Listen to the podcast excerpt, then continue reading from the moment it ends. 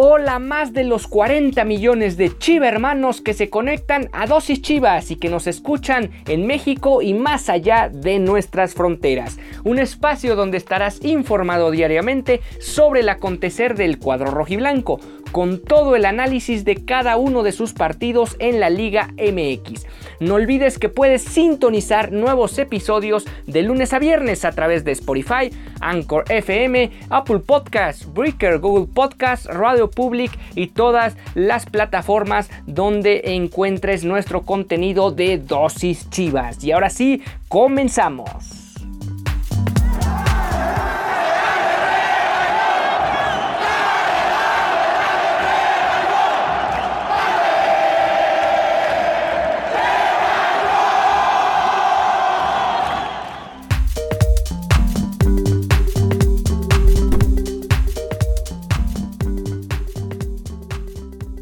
Buen día rojiblancos, bienvenidos a esta emisión de lunes 18 de octubre del 2021. El equipo de Guadalajara, el primer equipo de Chivas varonil, consiguió regresar a la senda del triunfo venciendo dos goles por cero al equipo de Toluca que de momento marcha tercero en la general pero que realmente no se notó la diferencia de posiciones entre estos dos equipos a lo largo de 90 minutos donde al final de cuentas el conjunto que dirige interinamente todavía Marcelo Michele Año logró imponer condiciones y mostrar una mejor versión de lo que había sido pues no sé si prácticamente todo el torneo pero sí por lo menos los últimos partidos incluido suya inicio de interinato que solo eh, se había cosechado un punto de nueve que fue precisamente en el clásico frente a las Águilas del América, un partido donde hasta cierto punto fue aceptable el rendimiento, pero no dejó de ser un duelo donde Chivas dejaba que desear, sobre todo considerando la vitrina que representa jugar contra el equipo del América. Y bueno, en esta ocasión recibieron, como ya decíamos, al tercer lugar de la general, un partido que se antojaba muy, muy complicado, uno de cinco del cierre de campeonato que se antojaba bastante difícil, donde Chivas a lo mejor no eh, tenía, digamos, en las famosas alegres cuentas el presupuesto de sacar la victoria frente al cuadro de Toluca sin embargo, las situaciones se fueron dando a favor del equipo rojiblanco y terminaron imponiéndose en el partido, lo cual le dio otro tipo de dinámica a lo que pretendió Marcelo Micheleño, que ya vamos a repasar en un momento lo que fue la alineación de este partido, donde vinieron algunas modificaciones. Ya sabíamos de antemano que iban a venir algunas, dadas las lesiones que se habían presentado a lo largo de los últimos días, las últimas semanas pero no esperábamos que realmente apareciera con cualquier cantidad de mediocampistas. Y es que el Guadalajara partió de la siguiente manera o paró de la siguiente manera en el Estadio Akron ayer domingo 17 de octubre del 2021 a las 5 de la tarde. Rol Gudiño en la portería, aquí ya no va a haber duda porque Toño Rodríguez acaba de ser eh, ingresado el sábado anterior a quirófano y por lo tanto al menos lo que dure la fase regular y muy probablemente una reclasificación, una muy probable reclasificación. Y hasta donde llegue Chivas seguramente pase lo que pase veremos a Raúl Gudiño bajo los tres postes.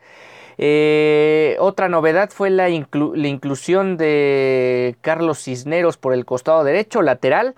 No me, a mí en lo particular no me llama poderosamente la atención o no me agrada la posición habilitada donde juega el Charal Cisneros, sin embargo, Marcelo Micheleaño confió en esta situación, relegando al Chapo Sánchez a la banca.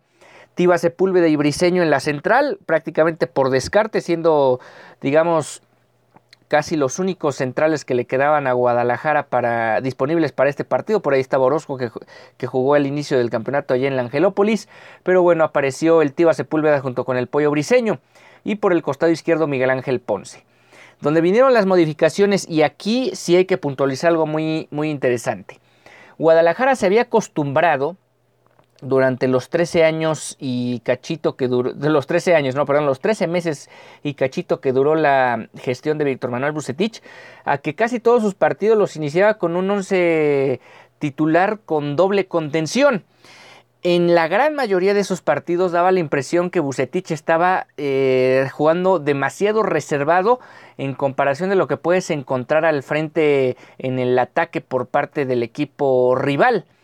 Eh, hay que recordar también, yendo un poco más al pasado, cuando Matías Almeida sale campeón con este equipo en el clausura 2017, los partidos de visita en condición de visitante tanto contra Atlas, Toluca y Tigres en la gran final, eh, Matías Almeida también los plantea con una doble contención, obviamente tratando de equilibrar fuerzas en el medio campo por ese estilo o ese embate que probablemente te iba a presentar el rival tratando de hacerte mucho daño al frente, buscando ya sea la, diferencia para mm, llevarse ventaja del partido de ida o de las idas, o por otro lado en el caso específico de Tigres, de, obviamente reconocer que el rival tiene una calidad superior a la tuya en plantel, en tema individual, y hay que contrarrestarlo de alguna manera. Y, e, eso de alguna forma lo, lo terminó plasmando tanto Matías Almeida en, sobre todo en ese campeonato del 2017, y Víctor Manuel Bucetich, con la salvedad con la diferencia de que Bucetich lo hacía en prácticamente todos los partidos fuera de local, de visita y sin importar quién fuera el rival. En este caso, Marcelo Michele Año volvió a plantear esta línea, esta doble contención que por cierto no la ha dejado de utilizar en los últimos cuatro partidos, pero aquí sí se puede medianamente entender y justificar. ¿Por qué? Porque enfrentabas al tercero de la competencia que tiene jugadores muy dinámicos con Canelo, con Baeza, con Castañeda, con Diego, con, el propio Gallito Vázquez y ni qué hablar del eje y el alma de este equipo del Toluca que es Rubén Zambuesa. ¿Qué, ¿Qué, ocurrió con esta doble contención? Que terminaron limitando lo que podía generar el número 14 de los choriceros y entre Flores y Molina, que fueron los encargados de llevar esa función, lograron más o menos equilibrar la situación. Luego vino eh, más mediocampistas porque apareció Fernando Beltrán como una especie de media punta, el, el Canelo Angulo por un costado y el Chino Huerta por el otro. Durante varios lapsos del primer tiempo se intercambiaron de posición, que hasta cierto punto hay que decirlo, digamos, fue la parte más flaca de Chivas, porque realmente son dos futbolistas que no precisamente, desde mi punto de vista, no los veo generando fútbol por las bandas, más bien a lo mejor un tanto más como interiores. De hecho, el gol del Chino Huerta llega pisando el área, pero más como un interior, no como un extremo por el costado derecho. Y bueno, en el caso de Toluca, que son comandados por Hernán Cristante, que ya lleva una nueva etapa con el equipo choricero, Luis García la portería, que por cierto saldría lesionado, en el primer tiempo y tendría que entrar el suplente en este partido. Cambios obligados que tuvo que hacer eh, Cristante a lo largo de la primera mitad, que de, una, de alguna u otra forma terminaron condicionando sus modificaciones para el complemento. Ortega, Vanegas y Salinas, otro que salió lesionado al, primer tiempo. Diego, el Gallo Vázquez, Baeza, Zambuesa, Castañeda, Alexis Canelo y Estrada. Ese fue el cuadro que puso y que plantó cara en el Acron, en el Acron, el equipo de los Diablos Rojos del Toluca. ¿Cómo se empezó a dilucidar el duelo? Bueno, Realmente prácticamente toda la mitad hubo muy pocas oportunidades de gol en, ambas costados, en ambos costados, no había llegadas claras, no había jugadas de peligro constantes en las dos áreas, por ahí el Toluca fue un poco más incisivo. Y Guadalajara prácticamente tuvo una y la terminó eh, mandando a guardar, eso fue cortesía del chino Huerta. Antes de eso, eh, la única jugada, digamos, relevante que ha tenido Guadalajara fue el 7, Beltrán hace un disparo de media distancia, sin embargo, el balón se va por un costado de la portería rival. Luis García se quedó con un centro peligroso en una aproximación de Chivas que, insisto, eran muy escasas y muy escuetas las intenciones que tenía el equipo rojiblanco. El primer cambio obligado por parte de Toluca se, da el 19 después de que Rodrigo Salinas quedara atendido, en el campo.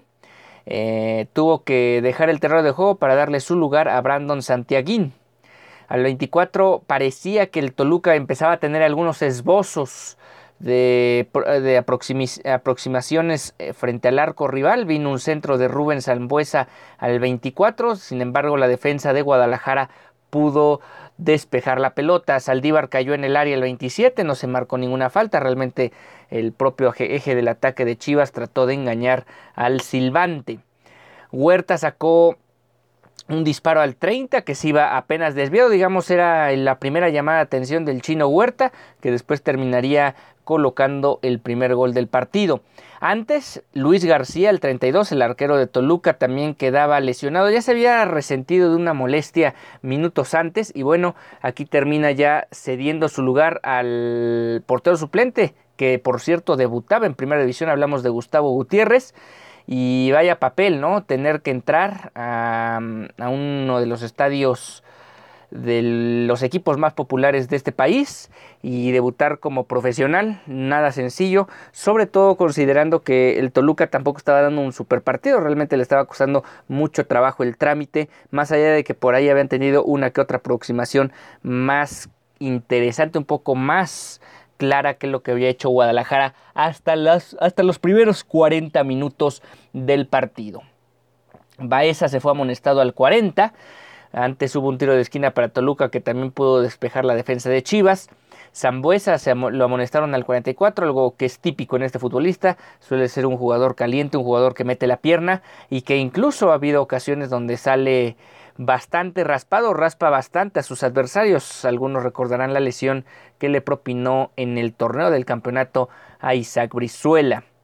Después vino una falta de Santiaguín sobre Jared Ortega y también fue amonestado el futbolista de Toluca. Se agregaron seis minutos dadas las lesiones que, habían, que se habían presentado en el partido y las atenciones, sobre todo la del portero. Hay que recordar que el partido no se puede reanudar hasta que el portero esté en óptimas condiciones de continuar en el encuentro, dadas las ventajas hipotéticas que darías de no tener a tu portero sobre el terreno de juego.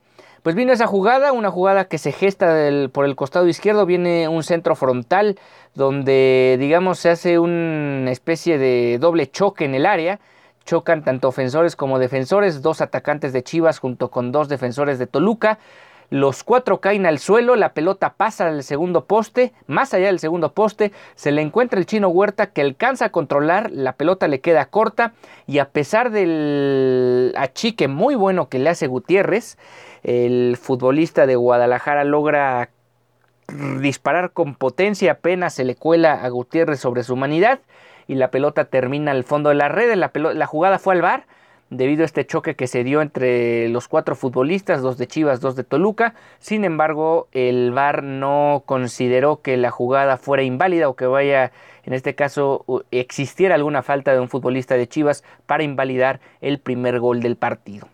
Y así nos fuimos a la primera mitad, donde Chivas a lo mejor no había hecho mucho, pero realmente había tenido cierto orden atrás, tampoco es que Toluca lo estuviera peloteando y terminó sacando esa ventaja parcial al término de los primeros 45 minutos. Después vino una segunda parte donde realmente Guadalajara ahora sí mostró una versión mucho más alegre, mucho más ofensiva y terminó mandando en el duelo, mandando en el trámite y llevando el duelo a donde más le convenía. Toluca trató de ser incisivo en los primeros minutos, por ahí vino un disparo al 2 eh, que pudo contener la defensa de Chivas. Eh, Beltrán después sacó un disparo un minuto después, sin embargo el balón se fue a tiro de esquina. Empezaron a caer las tarjetas en contra de Chivas, la primera al 50 para el Tiba Sepúlveda. Eso generó un tiro libre para Zambuesa que Castañeda no alcanzó a rematar y la pelota se fue a tiro de esquina desviada por la saga rojiblanca. Eh, Huerta tuvo otro disparo que salió a las manos del arquero, le faltó un poco más de incisividad a ese disparo del chino Huerta. Otra tarjeta vino para el Charal Cisneros al 54, una falta sobre el Gallito Vázquez. Y posteriormente vino el primer cambio de Chivas. Marcelo Micheleaño empezó a leer mejor el partido que Cristante, hizo su primera modificación, salió Fernando Beltrán del partido para darle paso al Brujo Antuna, un partido que se presta obviamente para las condiciones de velocidad que tiene este atacante de Chivas, con espacios, con un equipo tratando de buscar el empate y tú buscando aumentar la diferencia. Castañeda mandó un disparo que pasó cerca del al costado izquierdo de la portería de Gudiño. Por ahí, por cierto, se me estaba pasando una jugada en el primer tiempo donde el pollo briseño tiene un pésimo control en la salida del equipo de Chivas y nada más se marcó fuera de lugar, pero realmente había quedado prácticamente solo frente a Gudiño, el atacante choricero. Al 58, otra tarjeta para Chivas. En menos de 10 minutos ya se habían llenado tres futbolistas de tarjetas. Aquí hablamos del chino Huerta, también sobre una falta sobre el futbolista, el mejor futbolista de Toluca, Rubén Zambuesa. Em, más adelante, seis minutos después, vinieron tres cambios de Toluca. Se fueron el Gallo Vázquez, Rigonato y Estrada. Entraron Rodríguez, Zamudio y González. Tratando obviamente de Toluca ser más incisivo al frente, aunque realmente Chivas dominó el trámite del duelo. Realmente nunca permitió que el rival le estuviera mandando constantes centros, le estuviera llegando con una buena cantidad de unidades, sino que tenía esa doble contención que ahora sí, más que justificada, estaba en el terreno de juego y además no dejaba el Guadalajara, que es lo más importante, de buscar el aumentar la diferencia con el cambio que ya había realizado con Uriel Antuna y que después se incrementaría esta situación con la salida de Saldívar y Huerta para darle paso a Uribe Peralta y, al, y Alan Torres. Uribe Peralta que por cierto entró al partido, tuvo 20 minutos en el, en el campo y realmente se notó eh, estuvo posteando mucho mejor de lo que estaba haciendo Saldívar. Saldívar, insisto, no es un futbolista que esté siendo reditable para el Guadalajara. Con Bucetich, con Leaño o con quien me digan, Saldívar no está teniendo un buen momento con el primer equipo de Guadalajara. Y Alan Torres, obviamente, aquí dando un poco de refresco a lo del chino Huerta, ya teniendo también en consideración a Antuna en el terreno de juego. Antuna, el mismo futbolista de Chivas, fue amonestado al 76 Toluca llegaba con cierto peligro al área rival, pero no podía, mm, pues digamos, poner la jugada, la última jugada o el último pase para generarle peligro a la portería de Raúl Gudiño.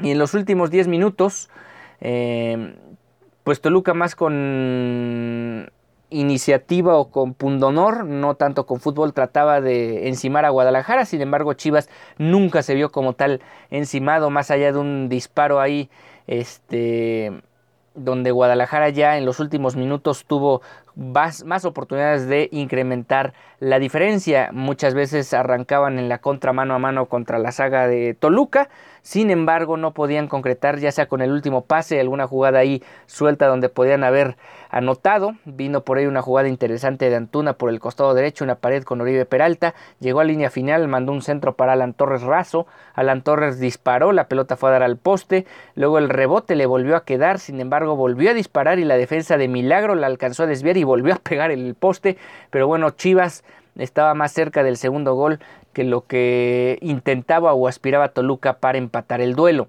Ya sobre la compensación salió el Canelo Angulo para darle paso a Ronaldo Cisneros y Ronaldo Cisneros como en el tapatío, aunque escasamente lo ha realizado con el primer equipo, entró, tocó el balón, terminó disparando cruzado frente a la salida de Gutiérrez y decretó el segundo gol del partido. Con esto terminaba el duelo, donde Chivas tal vez pudo haber tomado una ventaja más amplia antes del tiempo de compensación ya en, el ocaso del partido.